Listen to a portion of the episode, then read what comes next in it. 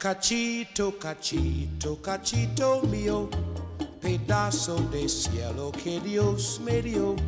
Te miro y te miro y al fin bendigo, bendigo la suerte de ser tu amor. 各位亲爱的听众朋友们，大家好，欢迎大家收听最新一期的一派 Podcast。一派 Podcast 是少数派旗下的播客节目。呃，今天我们请到了一位特别的嘉宾，跟我们聊一个特别的话题。我们今天要聊一聊魔术，所以我们请到了一位魔术师朋友 JoJo，和我们一起分享魔术师的一些故事和他的日常的生活经历。那首先，我们还是先请 JoJo 跟大家打个招呼吧。Hello，大家好，我是魔术师张国周，大家可以叫我周周 J O J O。那么我是来自深圳的，是一名职业的魔术师，非常高兴这次可以来到少数派播客与各位听众见面，与大家分享一些魔术表演中的趣事，还有普及一些魔术知识，让大家更了解魔术，喜欢魔术。对，所以今天和我们聊天的第二位朋友是之前上过我们节目的我们电商部门的同事问路。Hello，大家好，我是问路。在我们今天节目正式开始之前，我们需要说一个小的花絮、小的故事啊，就是这期节目请九九来，当然是理所当然嘛，九九是魔术师，但请问路来就有意思了，是因为我俩最早就是因为魔术认识的，包括之后问路算是我介绍来少数派工作的，所以我们之前最早就是在 Instagram 上互加好友，然后。有一天，我不记得是我发了一个还是他发了一个扑克的一个照片，然后暗赞了一下，然后我们相互才发现有这样一个共同爱好。之前只是以为是科技圈的好友，后来发现还有这样一层关系，之后就关系越来越好，到现在挺熟的。所以这还是一个因为魔术而结缘的一个小故事吧。所以今天等于我们现场的三个人都是对于魔术有不同程度了解的爱好的三个人，所以我们一起来聊聊魔术的这个话题。那当然，我们听众当中如果有喜欢魔术或者稍微了解魔术的，应该都知道 JoJo 的名号了。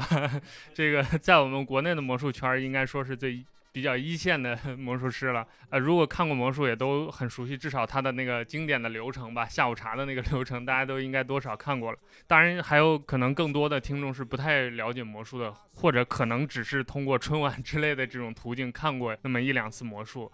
所以今天我们就想请 JoJo 跟大家介绍一下魔术到底是怎么回事儿，包括相信很多听众对于魔术。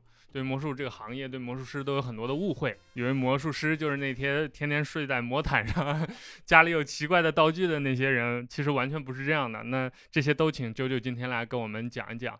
按照惯例啊，先请九九再跟我们介绍一下吧，就是包括你自己，包括魔术这个行业，包括你最近在干嘛，都可以跟我们听众先聊一聊。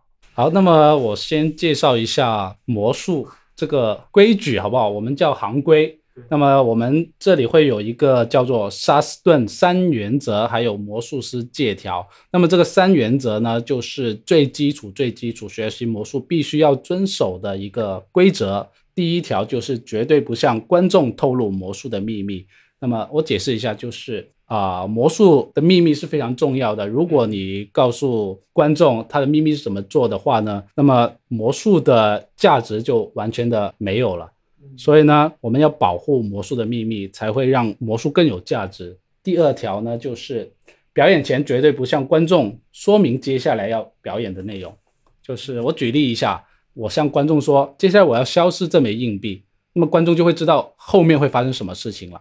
但是如果换一个方法，就是我把硬币放在手上仔细看，弹一下响指，再慢慢的手把手打开，观众会看到硬币消失了。那么这是两个不同的感觉。所以呢，我们就会有个规矩，就是不在表演之前说出魔术的效果。那么第三条就是呢，绝不在同一时间、同一地点、同一观众的情况下表演同一个魔术两次啊。其实也跟前两条差不多的意思了，就是我同一个观众，我同一个时间、同一个地点去表演同一个魔术的话呢，观众就会去仔细分析你刚刚的魔术是怎么变的，很容易就会去琢磨出来。那么这个也是为了去保护魔术而定的一个规矩。后面这个魔术师借条就是在这个三大原则的情况下，再加了一些东西进去。我大概说一下，魔术师借条第一条要尊重同道，就是要你要尊重魔术的好朋友，其他魔术师你要尊重他，你不能啊，其他魔术师在表演的时候你去拆穿他，这是一个不尊重的一个表现。对，那么第二条呢，就是要认真练习。那么练习对于魔术来说也是非常重要的，你要练习很熟练了才能去表演，不然的话你表演到一半你忘记了怎么做，这也是一个很容易犯错的一个情况，就要认真练习。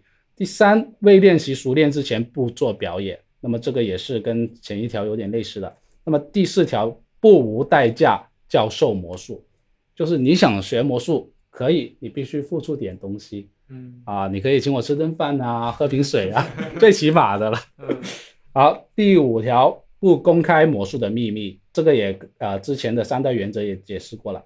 好，第六条，不在表演前说出魔术的效果，也是刚刚三大原则里面的。那么第七条，不在同一个魔呃观众面前表演同一套魔术，也是三原则里面的。第八条，这个比较重要了，要以正途发展魔术。那么也曾经出现过一些利用魔术是去骗人的、骗钱的，也是有很多的。所以呢，这个规则就是你要以正途发展魔术，不能去欺骗一些金钱啊、欺骗人啊。对，就是这些。其实魔术这个行业有一个特别特殊的，就是全行业里面最特殊的一点，就是就别的行业是拼命的想科普自己，告诉对方我这是干嘛的，我这是怎么回事儿。但魔术就是它无论如何，这个秘密是一定不能给观众说的。而且刚才以上介绍的这些原则，其实最核心的一点就是不希望观众了解这个魔术背后的一个秘密。关于这个魔术的秘密，我们之后会进行讨论，而且这是我们今天要跟周周聊的一个很重要的话题。那当然，在此之前，我们先深入浅出吧。我们先问一问，就是周周作为一个职业魔术师，呃，你平时是就是从哪里了解魔术这个行业，包括怎么一步一步从一个爱好者慢慢变成一个职业的选手的？我是以前是无意中接触到魔术的，就是在大学刚入学的时候，那么那时候会有很多。一些爱好的一些社团呐、好像有一些摄影协会啊，什么协会什么的。然后我那时候就去想参加一个协会，是什么呢？是双节棍协会。然后我就去直奔双节棍协会。嗯，那么这时候呢，我途经一个协会，哎，怎么围了这么多人呢、被截胡了。对我看，哎，我就去凑过去看一下，一看啊，原来有一个学长在一个表演魔术。那么那那个魔术我记得很清楚，是一个三杯球的三个杯子还有三个小球的魔术。经典对，这是一个经典的魔术。然后就是这个魔术把我留在魔术协会了，然后我就去加入了这个魔术协会，然后也是慢慢的一步一步的去研究这个魔术怎么变啊，怎么做啊，然后就是这样。就大学期间我一直在研究魔术了，直到啊、大学毕业了，我被一家设计公司相中，我是学设计专业的，然后去工作，去设计公司工作了。然后大概工作了一年左右了，我在一个有一个途径，我了解到有一个魔术比赛，然后我就在想，我练习了这么久的魔术，是不是应该去参加魔术比赛，去看一下自己的程度到哪里啊，或者证明一下自己的实力什么的。然后我就把工作辞掉了，就去打比赛去了。啊，专心打对，就就就用大概用了两三个月的时间去准备一些比赛的节目内容，然后就去参加比赛。我那时候参加比赛也没想拿第一什么的，也没想拿奖。然后呢，很幸运的，我就不知道怎么就拿了一个冠军。就这样，就一直去参加比赛、录节目，参加比赛、录节目，就慢慢的就走上了职业魔术师的这个道路。你还记得当时你第一个参加比赛的流程是什么吗？我第一个参加比赛的流程就是啊、我的作品名字叫做下午茶，哦，当时就是那个项目，就是我第一套的一个比赛节目，也是直到现在我也在一直在改良它。那么这个节目就是关于一个喝下午茶的人，他会一直就变出一些茶杯糕点啊、大蛋糕什么的，就跟着音乐慢慢去做的啊、没有没有说话的部分，就是跟着音乐、跟着踩点去做。观众看到的就是一个人坐在桌上，然后面前都是空杯空碗，但是慢慢的变出很丰盛的连吃带喝的东西。呃，这是一个很经典的一个流程啊。那现在你已经走上职业道路了之后，你每天都在干嘛呢？就是不是像观众想象的那样，你每天都在养鸽子？哈 哈对，都都在，或者是干一些很稀奇古怪的事情。好，我就科普一下魔术师在干嘛。那么啊，表演鸽子、出鸽子的那些魔术师呢，真的每天都会养鸽子，真的他啊家里会有几只鸽子，那是真的。然后呢，我自己给大家介绍一下，魔术师可以说是一个非常有趣的职业，他的工作是给观众带来惊奇和欢乐。那么魔术师平常呢会接到一些演出的案子，还有一些唱歌跳舞啊。那么魔术通常都是一个压轴的表演啊，也是非常重点的。还会去录制一些电视节目、综艺节目，像我自己就会有参加不少电视节目，例如湖南卫视的《金牌魔术团》，还有香港 TVB 的《魔法擂台》等等节目。那么平常呢，在没有这些案子的时候呢，就会大部分时间会用来练习魔术。那么练习魔术，刚刚也说过了，是非常非常重要的，因为你没有练习熟练去表演的话，你又要和观众交流。要引导观众，另外还要回忆魔术的操作，那么这样是非常容易出错的，很容易把魔术演砸啊！我举个例子，唱歌唱的不好，那还是唱歌，但是你魔术演的不好，那就不是魔术了，对，那是 对，那是一个笑话。台上一分钟，台下十年功，这句话就非常好的诠释了魔术师观察背后的一些辛酸。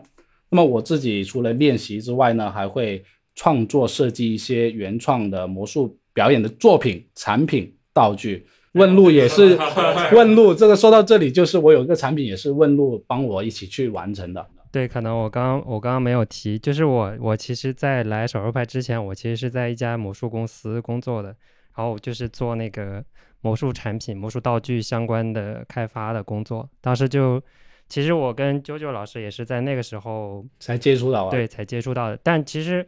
呃，玩魔术的人，大家肯定都知道啾啾老师了，只是说那个时候才真正有那个私底下的这种沟通，有见面，有那个产品上的合作。然后当时也帮啾啾老师出了两款魔术道具，这样。所以现在我们很多听众和读者玩到的那些周边，有一些的那个供应商 就来自于之前问路在这个制造行业的一些积累。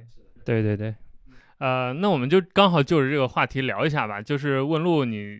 刚好有制作这些魔术道具的经验，跟我们听众刚好科普一下，就是可能我们听众也有也会有一些误会，就是魔术道具是不是有很多专业的神秘的工厂，然后关在小黑屋里头不能见人，给大家造东西，包括他们和呃，比如说造一个魔术道具和我们平时做一个少数派的徽章这种周边有什么区别，有什么异同吗？呃，其实魔术产品跟就是跟我们。现在目前的受众用户用到的这些数码产品差别还是挺大的，因为魔术它不是一个特别大众的消费品，所以它的产品的量级也是非常非常小的。在找工厂、找供应商的时候，也是挺不好找到这种就是你很小的单子，他也愿意帮你做的这样的工厂。所以说它不像那种大规模的批量生产的那种工业产品那样没有那么精致，可能就是这也是因为魔术它。最重要的还还是它的那个核心的成分，还是它的秘密，还是它的表演的部分，就是道具只是辅助你的。所以说，像当时我给就拿给啾啾老师做的那两款产品举例吧，它一款产品里面是有多个呃道具配合的，它不是在同一个供应商那里完成生产的，所以是我们是找了好几个不同的供应商，然后把这些东西组装到一起的。就是其实供应商在做这些东西的时候，他们可能也不知道这个东西究竟是用来干嘛的，只是说我们会给到一个小样给他，然后让他按照这个小样来帮我们进行生产。就这个。无意中的保密吗？还是说是你们主动的要这么做的？呃，无意中的吧，不是主动的。也就是，就比如说你一个完整的东西，假设都是一家供应商做，那他就肯定理论上完整的知道这个道具是在干嘛了。那这种他肯定是会知道的。如果是这种你在同一个供应商解决你所有的生产环节的话，可能还是会需要有一些相关的保密协议的。那就是这个做道具的过程当中，有没有他们的人，比如好奇你们这个是干嘛的，或者比如教教我这个 这种，是是会有的。他们就是会会感兴趣这个东西到底是干嘛，就很奇怪，它跟平常的东西不一样，然后你又不知道这个东西是用来干什么的。他他会问的，但是一般情况下我们都不会跟他说的。就你会说这是魔术道具吗？呃，也看情况吧。如果你跟供应商关系特别好、特别熟的话，你可能会跟他说这是就是魔术相关的产品。就是你如果委婉的拒绝他的话，他也不会去追究吧，不会问的特别深。对。那如果不熟，你一般都说是什么？是玩具吗？还是怎么的？一般都不会，供应商不会说，呃，你这个东西是干嘛的？你不告诉他的话，他也不会继续再追问你了。他们就是。接单子生产这样的，而且我们的订单对他来说是非常小的订单，他们其实不太重视像我们这样的客户的。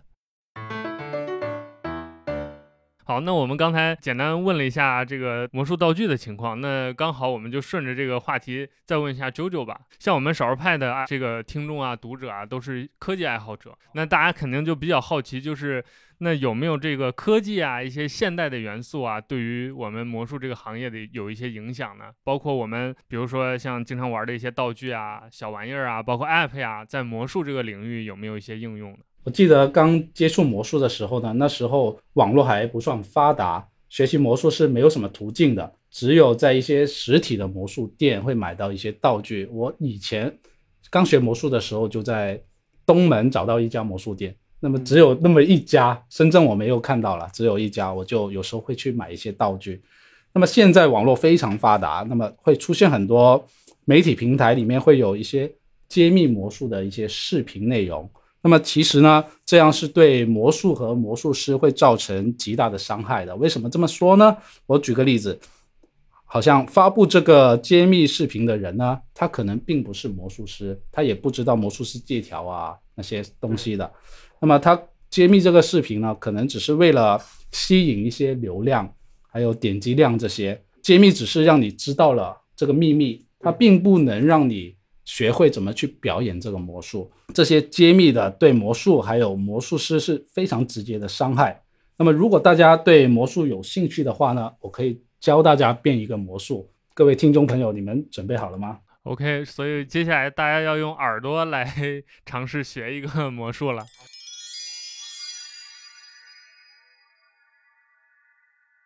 好的，那么通常我们变魔术都是有视频画面或者面对面的，那么这次只有声音，我也是第一次，所以呢，大家要跟着我一起做。如果你身边有扑克牌的话呢，先把扑克牌找出来。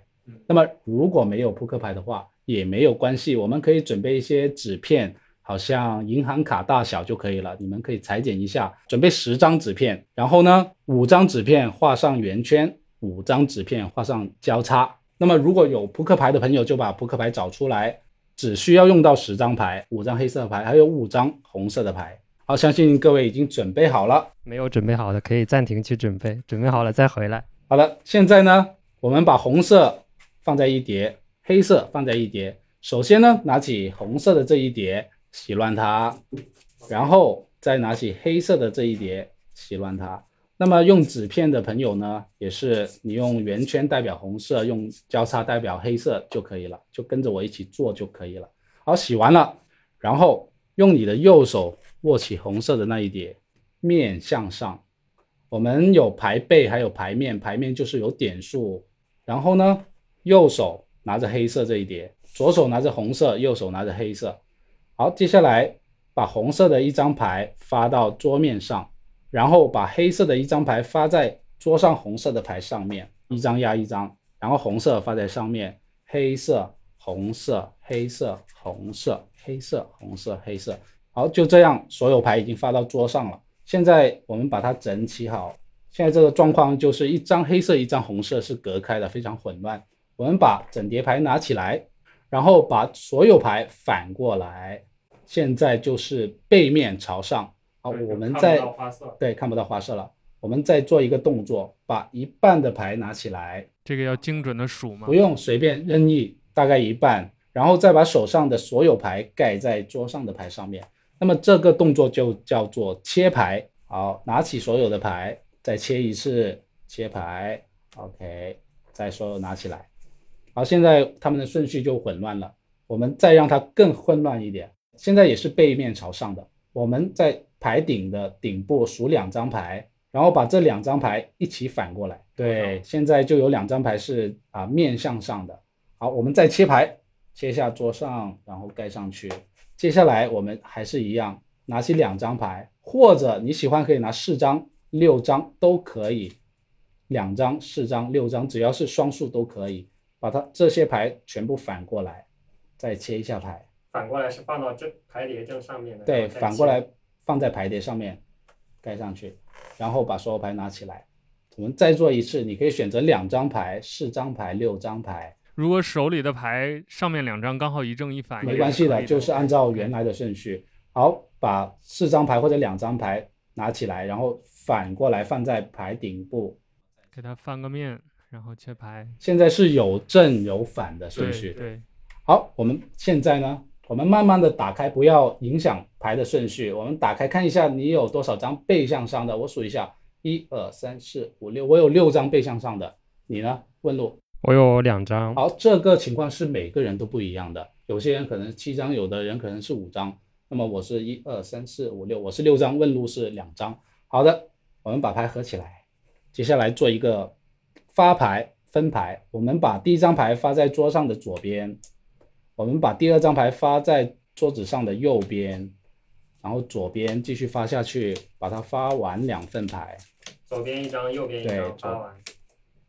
好，现在你可以选择左边的那一叠还是右边的那一叠，把它拿起来，随便选择一叠，然后把这些牌全部反过来盖在另外一叠上面。好的，拿起牌叠，如果你们会打响指的话呢，像我一样打一个响指，然后慢慢的摊开牌，你会很神奇的发现，我们的牌就会有五张牌是背向上的，一二三四五。问路是有几张？对我也是有五张。那么其他观众朋友，如果你们也是五张背向上的话呢，你们就有一个非常好的天分可以学习魔术。还有，我们还完成了一个更难的动作，就是我把这五张牌全部五张背向上的牌全部拿出来，你会发现它们全部都是分开的红黑分开的牌。这个流程好玩的效果就是，你最终在一片混乱之后，还是能把红牌和黑牌自然的分开。大家可以按照我们刚才周周给的这个流程，我们来玩一下，尝试一下。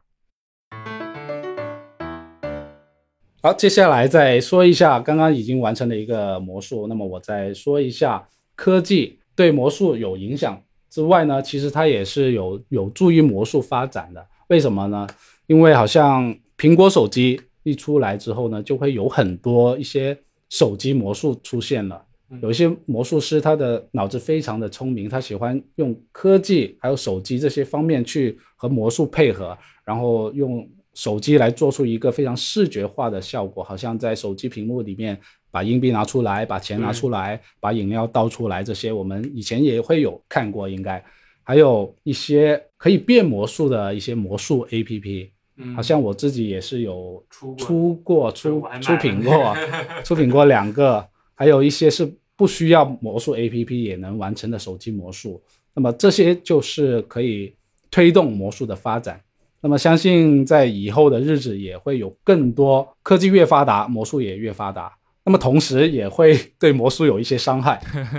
所以这个科技的双刃剑是永远要伴随魔术一直走下去的了。对，其实这里我也想说一点，就是我其实离开魔术行业已经有一段时间了嘛，但是我其实也是有一直在关注魔术产品相关的东西，就之前常逛的一些网站也还是会继续看。然后就是我们魔术行业所谓的那些高科技的魔术，其实在我们数码科技领域来讲，都是可能相对来说并没有那么的高科高科技。对，其实这里我想聊到的一个话题就是说。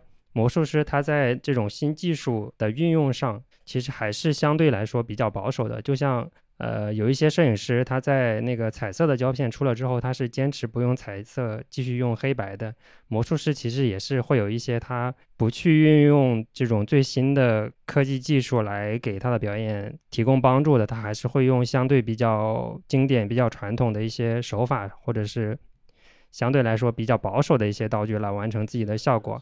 呃，之前有一次不是马云演了一个魔术，就是呃，其实是在科技圈传的比较多的。他当时可能对于普通观众来说是一个很成功的表演，但是通过那个魔术师的角度来说，他其实是有失误的。我不知道啾啾老师有没有遇到这种，就是在你如果是比较重要的表演场合的话，你是否会用一些比较新的技术或者是比较新的科技？产品来帮助你，还是说你会选择相对保守一点的方法来完成你的表演？嗯，这个问题也说到点上了，好像在很重要的场合，因为你在台上表演，这其实就是一个直播，就是一个现场直播的类似的，你就是不可能有第二次重复的机会，所以呢，在重要的场合，我是很少去用一些高科技产品啊来辅助我完成魔术的，因为高科技产品它会有一些接触的一些应用，所以呢，现场环境它有可能会对这些接收啊什么的会有一些一定的影响，所以呢，我是不会去用这些高科技产品，我更愿意去用一些我自己就可以，我一个人就能去完成的一些效果。这样会安全很多，因为毕竟不会有第二次机会。如果在台上失误了的话，你就挽救不了了。我们刚好也顺便问一下吧，就是周周你怎么看直播这个事儿？就是因为现在应该说很多艺人呐，包括很多各个行业的吧，都在尝试直播，就是把自己的表演搬到线上。你有没有考虑过，就是通过直播演魔术？包括你觉得，就你怎么看用直播演魔术这个事儿？因为其实最重要的也是因为疫情这个方面，很多魔术师也就待在家里了，都都不能去接工作啊，因为很多活动也就停掉了嘛。我也有做过直播，但是呢，也啊其实不多，因为我是不太喜欢直播表演魔术，但是也不能否定这个事情是好是坏，只是我自己不太喜欢而已。就其实不管是那个通过那个直播软件，还是说在晚会上直播这样的。这样的魔术表演其实对魔术师的挑战是非常非常大的，因为直播的时候一般都是，特别是在那个直播应用里面进行直播吧，那个镜头都是比较单一的，机位也是比较单一的，然后有很多效果，其实如果你啊面对面跟观众表演的话，是可以通过一些魔术技巧来引导观众的，但是如果是通过镜头的话，你就需要切镜头，或者是就得适应他的角度了。对你需要适应镜头的角度，这样的话，可能魔术师会优先照顾镜头前面的效果，会就是跟自己日常的表演可能会有一定的差别。而且还有一个很严重、很严峻的挑战，就是直播或者是视频这一类东西，它是可以回放的。就是如果说你在第一遍看的时候，观众没有发现呃魔术师做的一些小动作，或者是一些。呃，受到魔术师引导没有注意到的一些魔术师不让你注意到的细节，你在回放的时候是可以重点的观察各个对不同的角度，或者是甚至说你也可以慢放，就是这对魔术师来说是挑战是非常非常大的。对，也是也是其中一个原因。对对。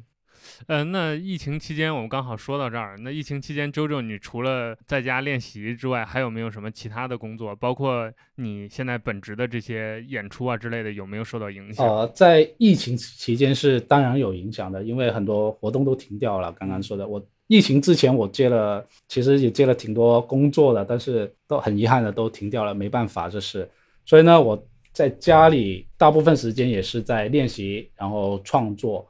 然后还会拍一些抗疫相关的一些视频啊，就放到网上去给前线的医护人员打打气，这样子。也是一些流程吗？还是就是普通的加油打气的这种？呃，就加上魔术的，有魔术，还有抗疫相关的元素，然后糅合在一起，然后发布在网上。嗯，就是让我们医护人员等于开心一下，看到这个东西还挺好的。其他的还有吗？嗯，带孩子啊。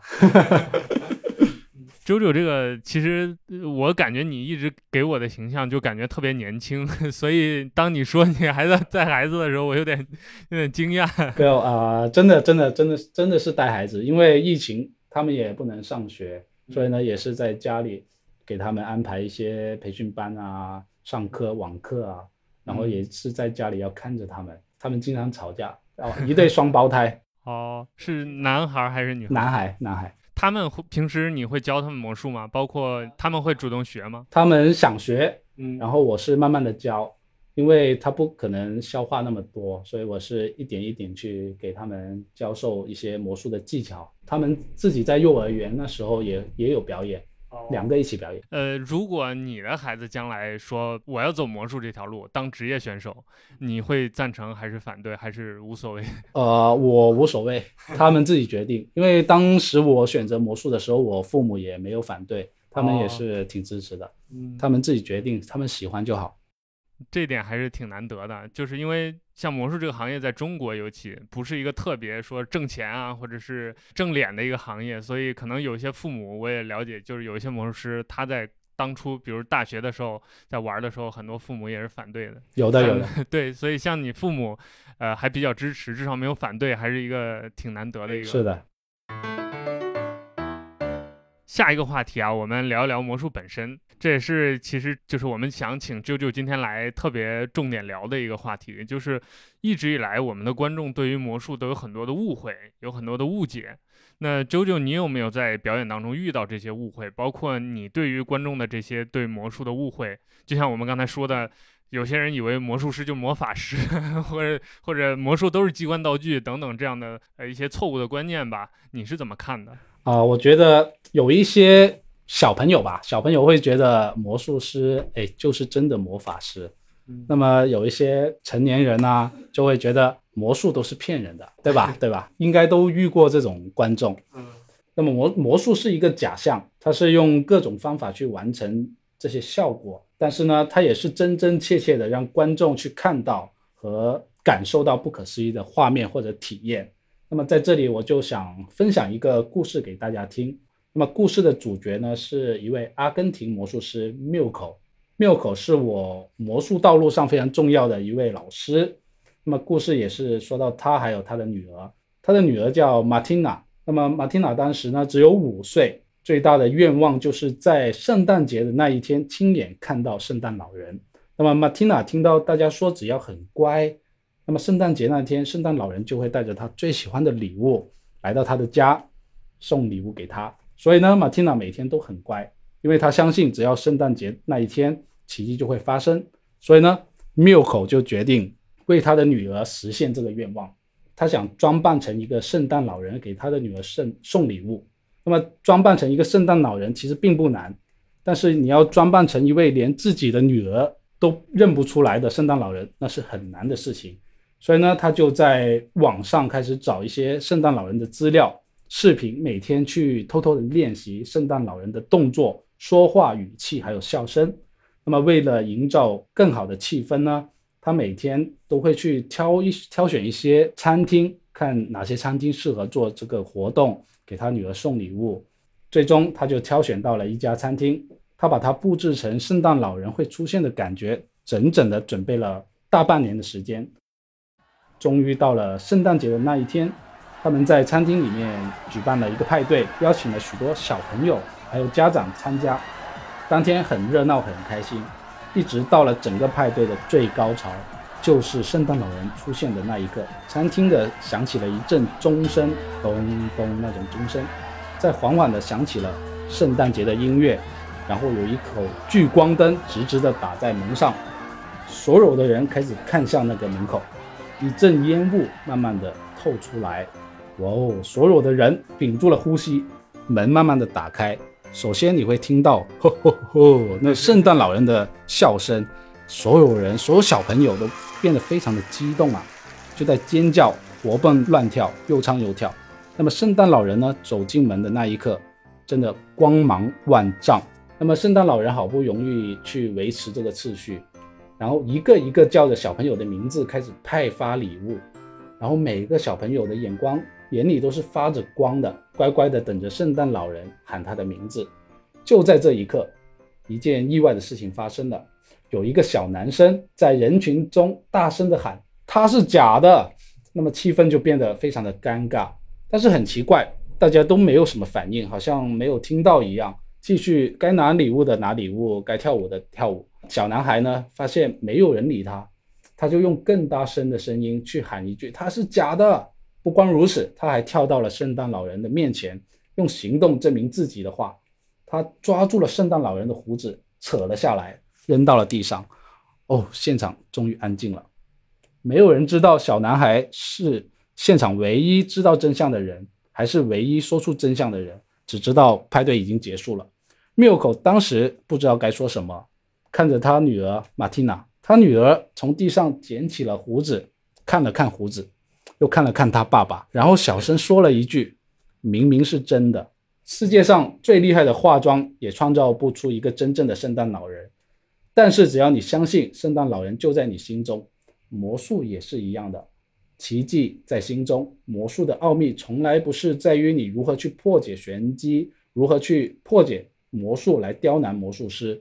魔术的精髓在于享受，在于分享。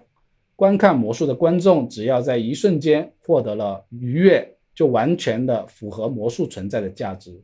而魔术师呢，把自己喜欢的魔术分享给观众，带给观众源源不断的快乐。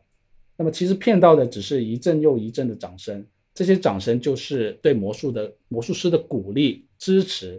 那么希望大家可以继续的喜欢魔术，支持魔术，支持魔术师。嗯，其实这个故事听完之后确实挺感动的啊。就是我想过很多方式去说服观众和观众沟通，就是为什么魔术这个艺术它一定要骗你才有乐趣。但是我觉得这个。就是刚才的这个故事是一个很能说明问题的一件事情。就是其实大家都知道魔术，它当然不可能人可以飞啊，什么呃把人切两半啊，脑袋砍掉啊，对，当然是假的。但是就是在那一刻，我们达成一种默契，就是我们知道它是假的，但是我们看怎么魔术师把这个假的东西在你面前呈现出来，营造出来这样一种氛围。我觉得这个就是享受魔术乐趣很重要的一个东西。你刚刚说的一句话，我特别有一个感受，就魔术师骗观众，他的乐趣在哪里？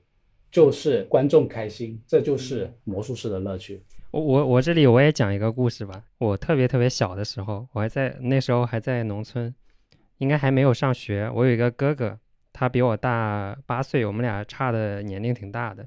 但他我从小他对我的影响特别特别多。呃，有一个我。记了特别多年的一个事，我现在回想起来呢，就是魔术，就是秋天的时候去收玉米，收完玉米，当时是跟着大人一块儿去地里收玉米的。收玉米的时候会给我分一个那个小铲子，就是在田边玩玩土，自己玩。然后我其实小朋友都挺喜欢模仿大人的嘛，然后我就模仿他们那个收玉米，然后回家之后我在院子里自己挖，挖完之后我还埋了那个石子进去，就是假装在种，在播种嘛。结果就是真的过了一段时间，我种的是石头，我我很清楚的记得，但是那个地方真的发芽了，长出来东西了，就是小苗，我不知道是什么苗，但是就是长出来了。然后我我还跟我爸妈说，没有人相信，就是没有人相信我种的是石头，但是发芽了。所以这个事儿的真相，你知道是怎么回事吗？呃，就是过了非常多年。然后这事我一直都记得，我都开始觉得是不是我做梦，然后我把那个梦境跟现实没有区分清楚，还是怎样？再到后来初中之后开始学那个生物课上有一有一有一期讲那个玉米的那个胚芽的，我就已经从科学的角度来否定当时我记得很清楚的那件事了，我就觉得这件事是不存在的。直到我上高中的时候，有一年春节是干嘛？所有人都聚在一起，然后我又说起来这件事情了，然后我哥才告诉我。他当时看到我种那个东西了，就是，然后他后面偷偷把那个挖开，种了玉米进去。哦，这就是魔术，这是一个人生的魔术。对，但是我知道这个真相之前，我一直觉得，就像圣诞老人只有小朋友才能看到一样，然后那个石子发芽也只有我能看到，别人都看不到，然后那个感觉真的非常非常好。那接下来我们再继续问一问周周吧。像我们周周演出经验已经非常丰富了，刚才呃我们也聊到，就是平时会做很多的表演。这个过程当中有没有让你觉得印象比较深刻的一些观众或者一些状况？不管是你比如出错了，或者是你表演的非常好，或者是观众有什么奇怪的反应，都可以跟我们 聊一聊。好的，呃，就说一下印象深刻的演出的事吧。那时候在英国黑池，那么黑池这个地方呢，就是会举办各式各样的顶级的赛事，好像芭蕾舞啊什么的都会在那里举办。那么魔术也是有的，我们魔术最厉害的一个赛事就是 FISM，嗯，F I S M。那么这个就是魔术界的奥林匹克，可以是这样说的。那么全球各国的顶尖的魔术师呢，都会汇集在一起用魔术竞技。那么当时呢，我是代表着中国去出赛的。比赛的时候，屏幕上面呢就会显示一个五星红旗，然后 旁边写着 China 张国洲，那种感觉真的是人生第一次，妙不可言，有一种使命感突然降在我的身上。那么表演的时候，我的心情也是很澎湃的。直到表演结束的那一刻，全场观众起立鼓掌。哇，那时候我就爽的很，就就就很感动，就眼睛已经湿了，就很很想哭的感觉了。那么其实心想呢，拿不拿奖已经无所谓了，我已经是有为国争光了。嗯，对。那么其实很遗憾了，我那时候真的没拿奖，就那分数是排排了第四名，就差一点点。就可以有名次。是的，当时你还记得在 FaceTime 你表演的流程吗？就是下午茶。也是下午茶。对，所以，哎，下午茶这个，要不我们岔开话题，跟我们观众聊一下吧？就是你当初怎么想到下午茶的这个主题的？下午茶这个，我之前也提到过，我要去参加一个比赛嘛，对不对？那么在参加比赛，我有两三个月的时间去准备。那么刚好那段时间呢，有一个电视节目叫做《大魔镜》，竞赛的竞。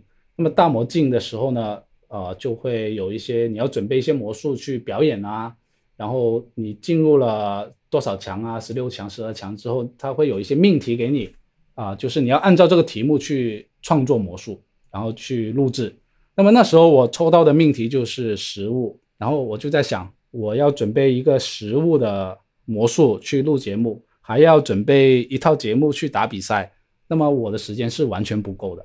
嗯，所以呢，我就在想，哎，要不这样，我就创作一个关于食物的主题的。去啊录节目，而且还能把这个节目去打比赛啊，那这样就一举两得了。所以呢，我就往这方面去研究，大概用了一个月时间去创作了一个下午茶的这个节目，应该是大概一个星期去创作研究这些动作啊，然后效果啊，把它全部列出来，我可以达到什么效果，用什么去完成，还有要在网上面找出各式各样的。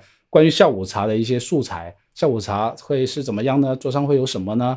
啊，杯子啊、碟子、茶壶这些饼干啊都可以用上，我就从方这方面去做。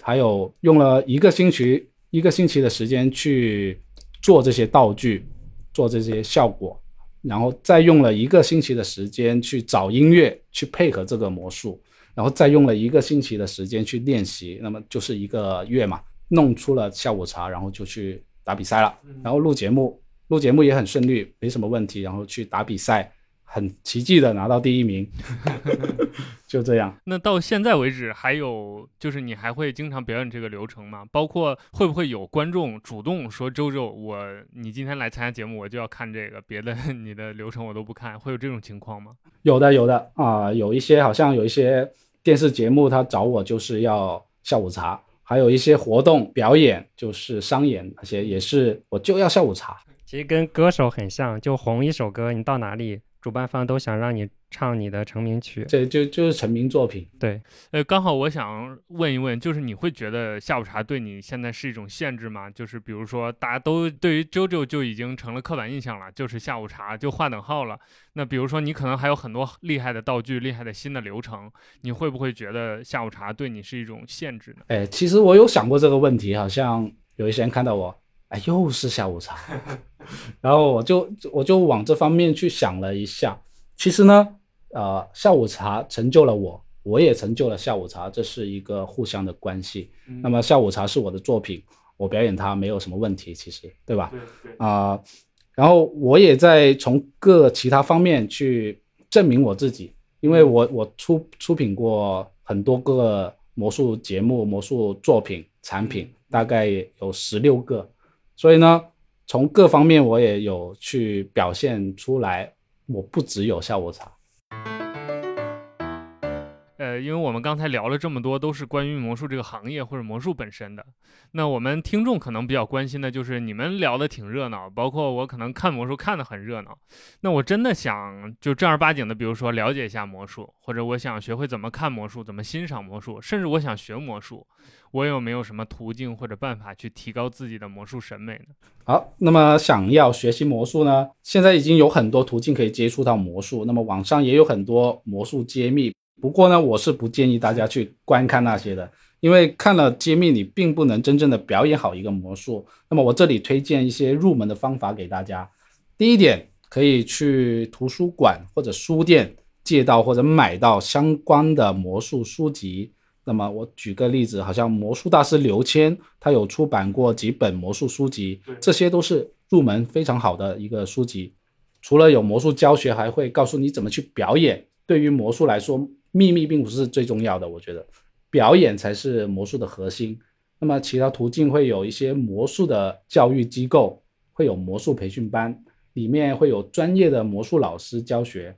啊，有一些是适合年龄比较小的儿童，少年去学习的，会编排一些节目，然后有上台的表演的机会。如果成年人想学的话，也会有一些魔术速速成的班，那么适合在年会啊聚会要表演的朋友去学习去报班也可以。那对于比如说观众想要看魔术，就是只是纯欣赏，有没有比如你推荐的魔术师或者推荐的流程？我觉得想要看魔术的话，我建议是看现场的魔术，好像有一些魔术剧场，大家可以留意一下魔术剧场、魔术酒吧那些地方都都会有现场的魔术表演，好像上海就有一个魔术小剧场，北京也有魔术小剧场，这些都是对于魔术发展非常有推动作用的，他们是。一直在坚持做这个现场表演的魔术。除了这些呢，大概也就是看一些直播啊，还有魔术视频来欣赏了。还有一些魔术大会，在其实，在每个地方，很多地方都会举办一些魔术大会。这些魔术大会呢，是魔术师的聚会，普通人也可以去买票去看表演的。这是他们会有一台晚会、获奖节目或者邀请的嘉宾，他会卖票。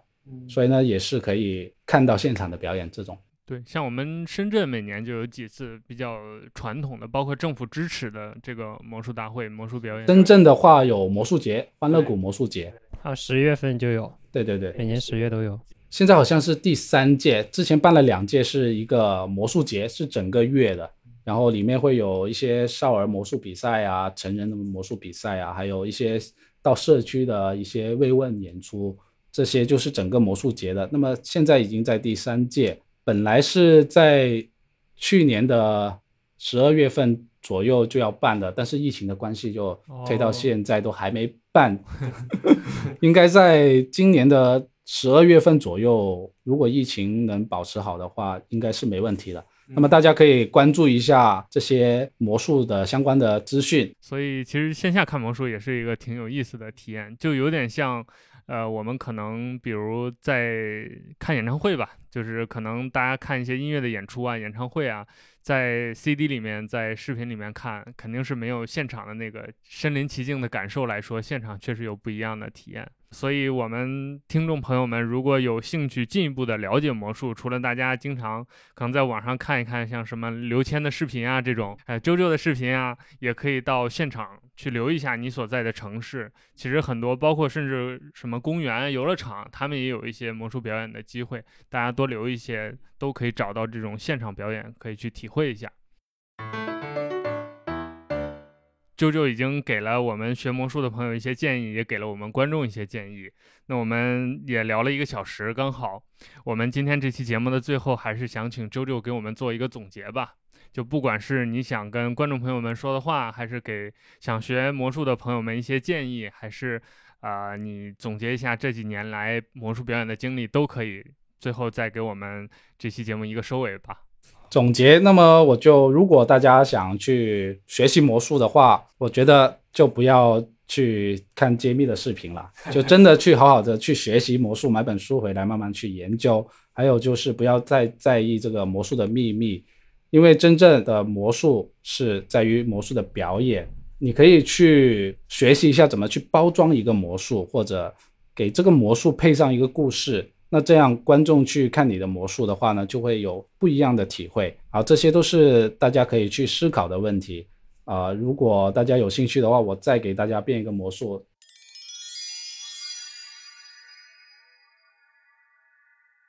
好，现在呢就用一个魔术来给大家示范。首先有扑克牌的话，请把扑克牌拿出来，在扑克牌，对对对。然后没有扑克牌的也没有关系，我们可以用纸片来代替一下。那么如果你用纸片的话，把它裁剪成一个银行卡大小就可以了。嗯，就扑克牌大小，跟刚才一样。对，我们准备十三张纸片。那么在啊其中十张纸片里面呢，写一到十，每张纸片写一个数字，一二三四五六七八九十，十张纸片。然后另外三张我们画一个叉叉就可以了。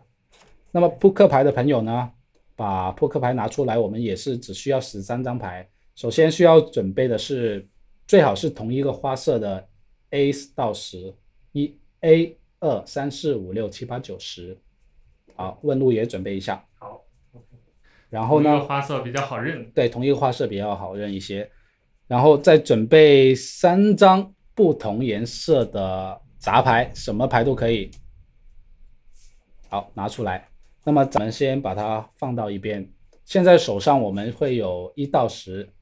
好，现在面向上，牌面向上，就是有牌的点数的。你看到点数的牌面向上。首先我们拿出十，发在桌子上，然后再把九放在十的上面，好，八放在九的上面，继续发下去，七、六、五、四、三、二、一。大家可以看到牌面是 A 到十，对不对？一二三四五六七八数九十是顺着的。对那么其实呢，这个就是代表着我们的人生，我们都计划好要做的每一件事情，计划就是很顺利的，对不对我们都是想着计划很顺利的。好，就一到十，这个就是代表着。然后呢，我们把所有的牌，现在面向上的是 Ace，对吧？我们把所有的牌反过来，把它转成背向上，牌背向上。然后我们现在就可以拿起三张杂牌，然后纸片的可以拿起三张叉叉。我们把这三张牌是面朝上，牌面就是有点数的，朝上插进牌叠里面，三个插到任意三个不同的位置。插在随便的位置就可以了。那么现在这个牌的状况呢，就是有十张牌是牌背向上的，而且是一到十顺着的。然后呢，会有三张杂牌插在这些牌的里面，随便插，牌面向上的。好，把它整理好。这三张牌其实代表着是一个不好的事情或者突发的状况，它会扰乱你的生活，对对不对？好，除了这些，你还有会有更加多的一些其他的事情去打乱你。好，就像这样，现在跟我一起做。首先把第一张牌发在桌子的左边，然后把第二张牌发在桌子的右边。好，左边、右边、左边、右边，直到你手上的牌发完。对，这个时候整体还是牌背向上，但是会偶尔看到那个杂牌出现。好的，现在有左边的牌还有右边的牌，你随便的拿一叠盖在另外一叠的上面就可以了。好，接下来我们还要做一些更乱的事情。我们切一下牌，在牌的上面拿大概一半的牌起来放在桌子上，然后把剩下的牌盖在桌子上的牌上面。好，这个就叫做切牌。好，接下来把牌拿起来，我们再让它更乱一点。我们这次要发牌，要发三份，左、中、右。首先把第一张牌发在左边，第二张牌发在右啊中间，第三张牌发在右边，然后继续左边、中间、右边、左边、中间、右边，直到你手上的牌发完。OK，同样还是牌背向上。接下来把左边的牌叠拿起来，盖在中间的牌叠上面，然后把中间的牌叠所有牌拿起来，盖在右边的牌叠上面，然后把所有牌拿起来，好，做一个切牌。再拿起一半左右的牌，放在桌上，然后另一半盖上。好，现在呢，我们再让它乱一些。我们这次发两份牌，把第一张牌发在左边，第二张牌发在右边。OK，再来一遍。啊，现在这个牌已经很乱了。好，现在呢发成了两份牌，你也是一样，随便的选择一份牌盖在另外一份牌的上面。好，拿起来，我们把牌展开，不要影响它的顺序。我们把插进去的那三张杂牌拿出来，现在不需要了。好，放在一边，然后把牌合起来，整理好。我们看一下底部的牌是什么？我看一下，我的是七，哦，问路的是 ace。好，这张牌呢是每个人都不一样的，因为你发牌的顺序啊，还有你切牌的多少张啊，都会影响这个结果。那么我是七，所以呢我会数七张牌，一二三四五六七。然后问路啊，问路是 ace，所以你数一张牌。那么观众朋友，牌叠最上面数一张，对，从牌叠上面数，你是五张的啊，点数是五的话，牌底的点数是五，你就数五张牌。那么我是七，我数了七张，把这七张牌放在牌底的底部。好，问路问你一个问题，嗯，牌顶和牌底，你选择一个。牌顶牌顶，好的，要不要换？不换，好，既然问路选了一个牌顶，所以呢，我们从牌的底部拿一张牌起来放在牌顶部。如果选了牌底，就要反过来操作，是吗对对对，那么既然他选择这个，我们就按照他的意思。？OK，好，你们已经拿好了一张牌放在牌顶了，对吧？好，接下来我们把所有牌反过来。八色面向自己。好，我们再整理一下，刚刚是 A 一到十的，但是我们有不好的事情插进去，然后也打乱了我们的计划，发了牌，发了很多次。但是只要你像我一样弹一个响指，好，我相信大家的人生，大家的计划都会变得非常的顺畅。为什么这么说呢？我们我的第一张牌是 Ace，问路呢？我也是 A，那么相信各位听众朋友也是 Ace。我们看一下第二张，二、三、四、五、六、七、八、九、十，我们再次的把顺序复原了。谢谢。那非常感谢周周今天给我们带来了两个非常精彩的表演，而且这两个表演是大家可以在家里面尝试的，包括大家可以学会了这两个流程之后，呃，表演给自己的亲戚啊、朋友啊，在一些小的聚会上面展示一下，给大家带来一些开心的心情。那还是要再次感谢九九今天跟我们分享了这么多关于魔术的故事。啊、其实这也是我第一次跟一个职业魔术师 聊天，就平时我也是处在外围，只是看啊，包括跟问路聊，啊、但是问路呢，它毕竟是一个做魔术道具的，等于说我是在通过问路获得二手信息。问路认识很多魔术师，但是我只能通过他来描述他对一些魔术师的观感和印象。那今天见到了九九，非常的开心啊、因为作为一个魔术爱好者吧，也是经常看你的表演，但是就是看电视里的九九 和看现实里的九九还是不一样。同时，我们也感谢我们各位听众朋友们订阅和收听我们这期节目。我们这期节目还是秉承我们之前的精神，就是希望让带大家了解一些新的行业、新的玩法。那今天不管在你听这期节目之前对魔术是不是有了解，或者是是不是有爱好，也都希望通过这期节目能增加大家对于魔术的一些认识，或者勾起大家对于魔术的一些好奇心、一些兴趣。更重要的是，大家不要认为魔术就是每年春晚上 才能看到的东西，其实它就在你身边，而且很好玩，大家都可以尝试，不管你是去看还是去玩都可以。啊、那这期按照惯例，我们节目每一期都有一个抽奖啊，在我们少儿派主站的对应的就是每一期节目的文章里面，这期我们就找问路给我们选两副牌，给给我们听众抽一下吧。好，OK，我私藏的两副牌，拿出了存货。OK，好，呃，那我们这期节目就到这里。最后再一次感谢大家的收听，我们下期再见，拜拜。拜拜。